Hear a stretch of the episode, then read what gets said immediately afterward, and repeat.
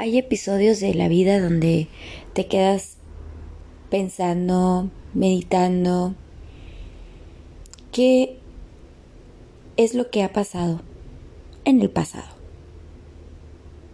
A ver, vamos a, a cuestionarnos. Vamos a hacer un ejercicio de cuestionamiento. Olvidándonos, obviamente, de culpas, olvidándonos de, de que cargamos algo, ¿no? Porque este ejercicio que, que, quiero hacer contigo es un ejercicio de liberación. ¿Qué fue lo que sí estuvo bien y qué fue lo que no estuvo bien? Y a, a ojo de quién, ¿no? Porque hay cosas que tú mentalmente puedes pensar que hiciste bien y que en la realidad no estuvieron bien. O que te arrepientes de cierta decisión que te llevó a una consecuencia que obviamente no te gustó, te dolió, ¿no? Sufriste. Entonces, que sí estuvo bien y que no.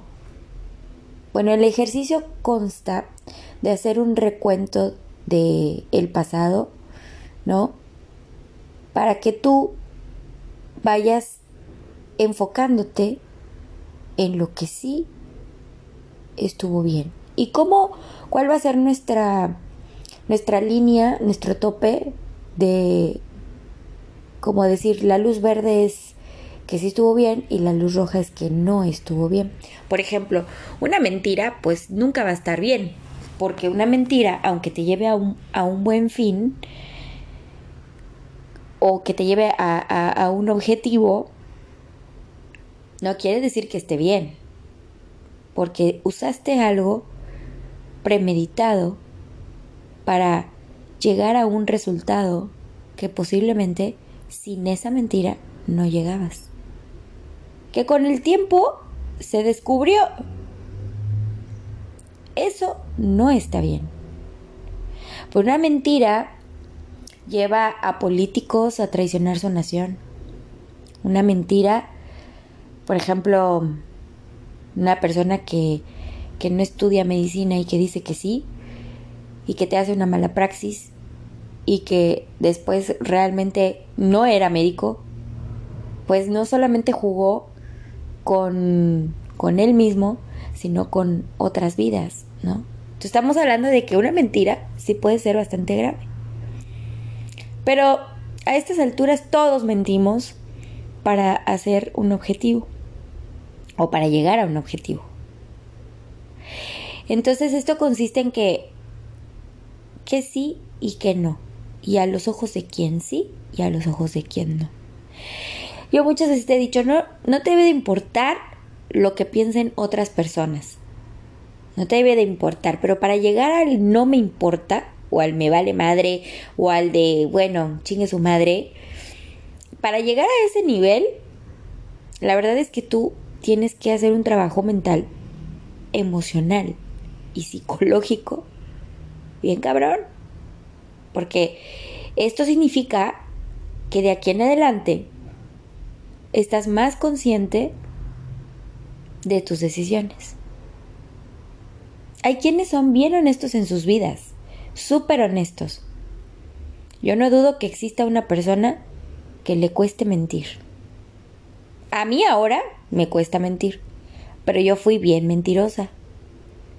Y por eso mis consecuencias eran los chanclazos, las nalgadas, eh, ¿no? Te puedo decir que el, castigos no, mi mamá no, no, no fue de castigar, mi papá tampoco fue de castigar, pero ya con el no era más que suficiente, ¿no? También de niños nos pueden enseñar a que no nos podemos equivocar, a que tenemos que hacer todo bien, porque si no, eres un inútil, ¿no? Me acuerdo que mi papá siempre usaba así de palabras de que si no podía hacer algo, ay, ves que eres una inútil. O sus insultos eran tan molestos, ¿no? Que era así de, Eres un idiota. Yo recuerdo esas palabras y digo, aparte de que no me gustan, no las uso. Em, tuve que curarlas, ¿no? Bueno.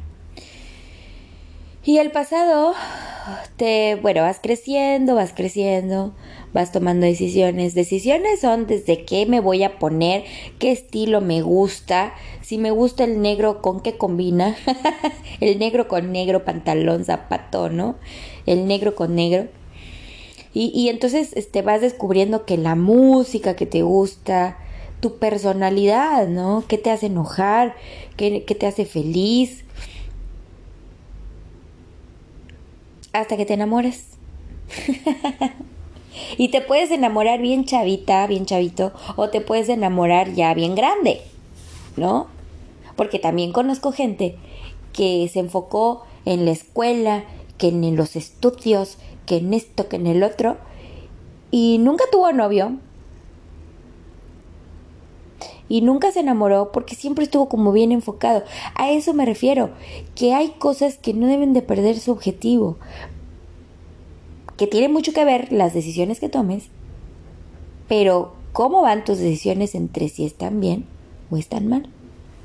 Pues la verdad es que no hay una aguja, no hay una aguja que te señale, no, no hay, me estoy imaginando como una brújula más bien, que te esté indicando el camino, ¿no? Siempre tiene que indicar hacia el norte.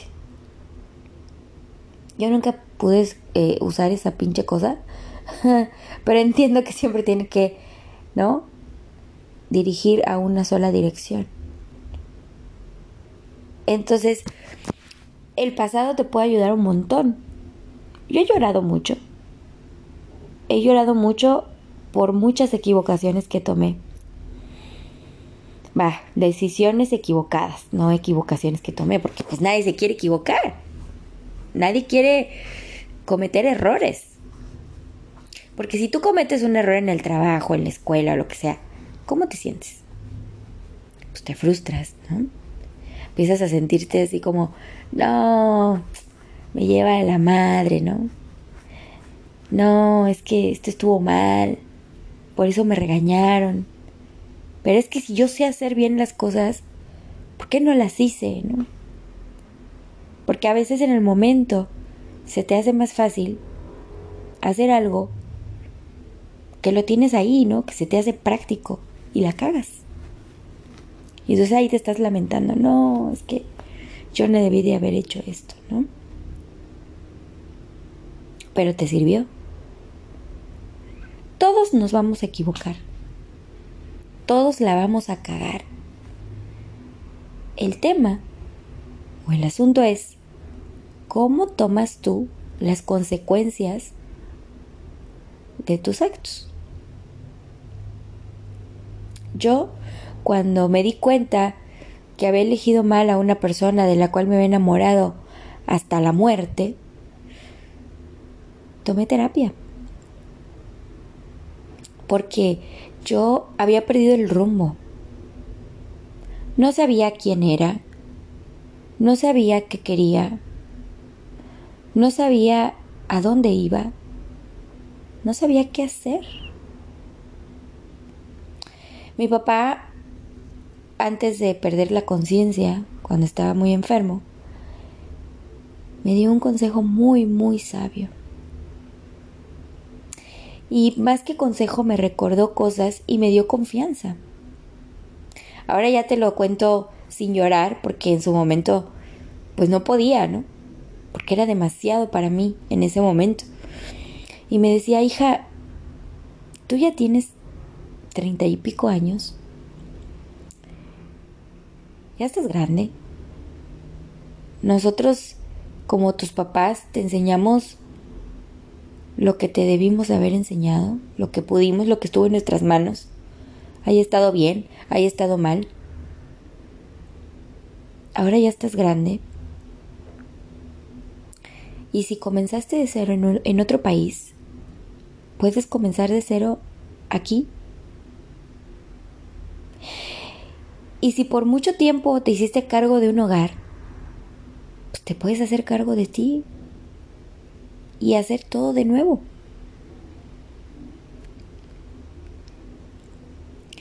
Y sabes, yo me culpaba porque decía, es que no voy a poder. Mi papá enfermo, sin marido, sin mis hijos, sin nada de lo que yo sentía que me iba a llenar en ese momento. Imagínate, yo estaba con el psicólogo y, y lloraba y le decía, mi papá ya había fallecido y era así como que, ¿qué voy a hacer? ¿Qué voy a hacer? O sea, yo, Michelle, mi idea cuando yo crecí y crecí con una creencia de que de que tenía que casarme y ser feliz con otra persona y formar mi familia y, veo que no tengo nada de eso, no tengo ni marido. Mi marido eh, decidió irse con otra señora porque ya no, no estaba feliz conmigo, pero nunca tuvo los huevos hasta que yo lo descubrí, ¿no? Nunca tuvo los huevos para venir y decirme, Michelle, ya no te quiero. Mira, vamos a terminar esto bien él seguía en una mentira, en una mentira. Por eso te digo, las mentiras duelen. Las mentiras, cuando son mentiras con dolo, cuando tú premeditas una mentira para mantener algo que es falso, lastima, traiciona. Entonces yo le decía a mi terapeuta, ¿por qué? ¿Para qué? ¿Qué me tiene que enseñar esto? Y él me decía, Michelle, es encontrarte. A ver, aquí no vamos a hablar de tu marido, aquí no vamos a hablar de tu papá, aquí vamos a hablar de ti. Y recuerdo que mi mamá en ese entonces estaba conmigo en Argentina y cada vez que yo iba a una terapia, ella me decía, ay hija, yo no sé si te hace bien ir a terapia porque mira cómo regresas, regresas mal, regresas peor. Pero era porque a mí esa sesión me movía todos los sentimientos y las entrañas y me movía como el, el chingada madre, ¿por qué perdí tanto tiempo? ¿Por qué ahora? ¿Por qué hoy? ¿Por qué me tenía que pasar el hecho de que ya no esté mi papá, el hecho de que ya no esté mi marido, el hecho de que yo no cumplí? O sea, me siento súper frustrada y, y, y enojada con la vida porque no tengo lo que yo siempre quise. Y entonces me decían, a lo mejor no es la persona, hay que cambiar la persona, pero yo había elegido a esa persona para que fuera el padre de mis hijos, yo había elegido a esa persona para hacerme vieja con él, para que mi primer cana la festejara con él, para que mi primer progreso la festejara con él, para que cuando hiciéramos el tercer piso de la casa lo festejara con él. Yo había elegido eso. Pero ¿qué crees? Se me olvidó que somos individuales y que él estaba eligiendo otra cosa. Entonces yo tenía que ir con alguien que me lo dijera, porque yo no lo estaba viendo. Yo había perdido mi brújula, había perdido mi eje, me estaba quedando en el pasado, en lo que yo quería y no logré. Y me frustró y me enojó y me amargó. Yo te estoy hablando de una ruptura de, de una relación de años, pero a ti te puede pasar en otra circunstancia, quizá con tus lazos familiares, quizá con tus mejores amigos, que quizá ni eran tus mejores amigos. Te puede pasar con alguien que tú amas mucho, y hasta te puede pasar en tu trabajo, que no amas a nadie, pero amas tu trabajo y de repente muchas gracias quedas despedido. No más las gracias. Y ahí te acabaste la vida, y ahí te acabaste los años, y ahí te acabaste todo. Y entonces te empiezas a cuestionar, ¿por qué perdí mi tiempo en hacer algo que no me gusta? Ahora voy a hacer lo que me gusta. También conozco gente que nunca dejó un trabajo seguro porque tenían miedo de quedarse sin su casa, tenían miedo de quedarse sin dinero, de no seguir cumpliendo sus mini caprichos, ¿no? Porque no puedes decir que que a estas alturas de la vida hay mucho millonario, ¿no? Ahí son clase media y en mi círculo que ahora yo me junto son chavos que sí tienen un proyecto de vida, un objetivo de vida, pero llega la quincena y se lo chupan todo. se van a restaurantes que les cuesta la quincena. Y de veras que la pandemia no nos enseñó nada entonces, ¿no? Son, son, son, tiempos de vacas flacas, donde a todo mundo nos está costando mantener un estilo de vida. Y hacer de cuenta como que nada está pasando.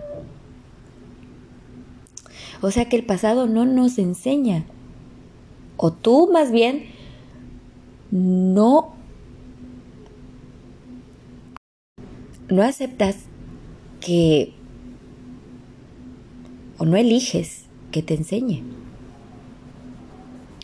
Si has escuchado cuando dice, cuando dicen, este, pues ahorita, si no aprendiste esta lección, la vida te va a volver a poner la lección para ver si aprendiste. Discúlpame, se me fue la baba por otro lado. Soy humano. Eh, ahí están las, las chavas y, no es juzgar, ¿no? Pero dicen, no, es que me embaracé de un tipo, bueno. Pero al, rato se embaraza de otro, bueno. Al rato de otro, bueno, esto ya es una vergüenza. Mi hijita, cuídate. Estás repitiendo lo mismo, lo mismo, lo mismo. No hay nada diferente.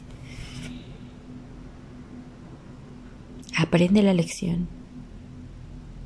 Yo en mi caso, tengo muchas lecciones por aprender. Pero hoy elijo practicar. Ya no te conté el ejercicio, ¿verdad? Ya me fui por las ramas, te hablé de mi pasado, de mis decisiones, de cómo me sentía frustrada y de que posiblemente te sientas identificado con lo que yo estoy contando. Posiblemente no. Posiblemente me dejaste de escuchar en el minuto 2. Pero el ejercicio consta en hacer un recuento de lo que sí has hecho bien y darle luz verde. ¿Qué emociones te da una decisión que tomaste bien? Cuando, por ejemplo, tú haces algo muy bueno y te lo reconocen los demás. Cuando tú haces algo bueno en tu trabajo y tu jefe te da la palmadita en el hombro y te dice, muy bien, está muy bien hecho. Cuando estás en la escuela y haces un examen y sacas 10 esas sensaciones, esa, esa, esa emoción, esa sensación que tú sientes cuando estás haciendo algo bien. Quiero que la repitas, que la repitas, que te la repitas, que digas, a ver, yo hice esto bien y yo me sentí bien y esto me hizo llorar, pero de felicidad.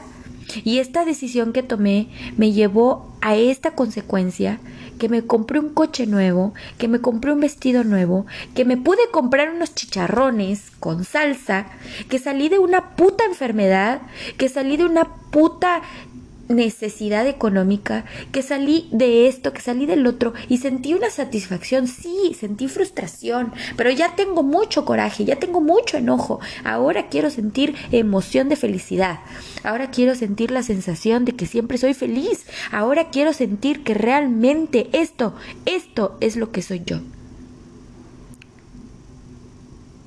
Toma el coraje, toma el valor. Recuerda lo que se siente ser feliz y ponlo ahí, en la mente. Escríbelo, piénsalo, repítelo. Ahí, en la mente. Yo me estoy tocando mi mente con mi dedo índice izquierdo porque con el otro tengo el, el teléfono grabando. Y te estoy diciendo, aquí, aquí, en la mente está la mente millonaria. Y millonaria no significa solamente dinero, millonaria significa de valores, millonaria significa felicidad, millonaria significa aprendizaje. Hazte millonario.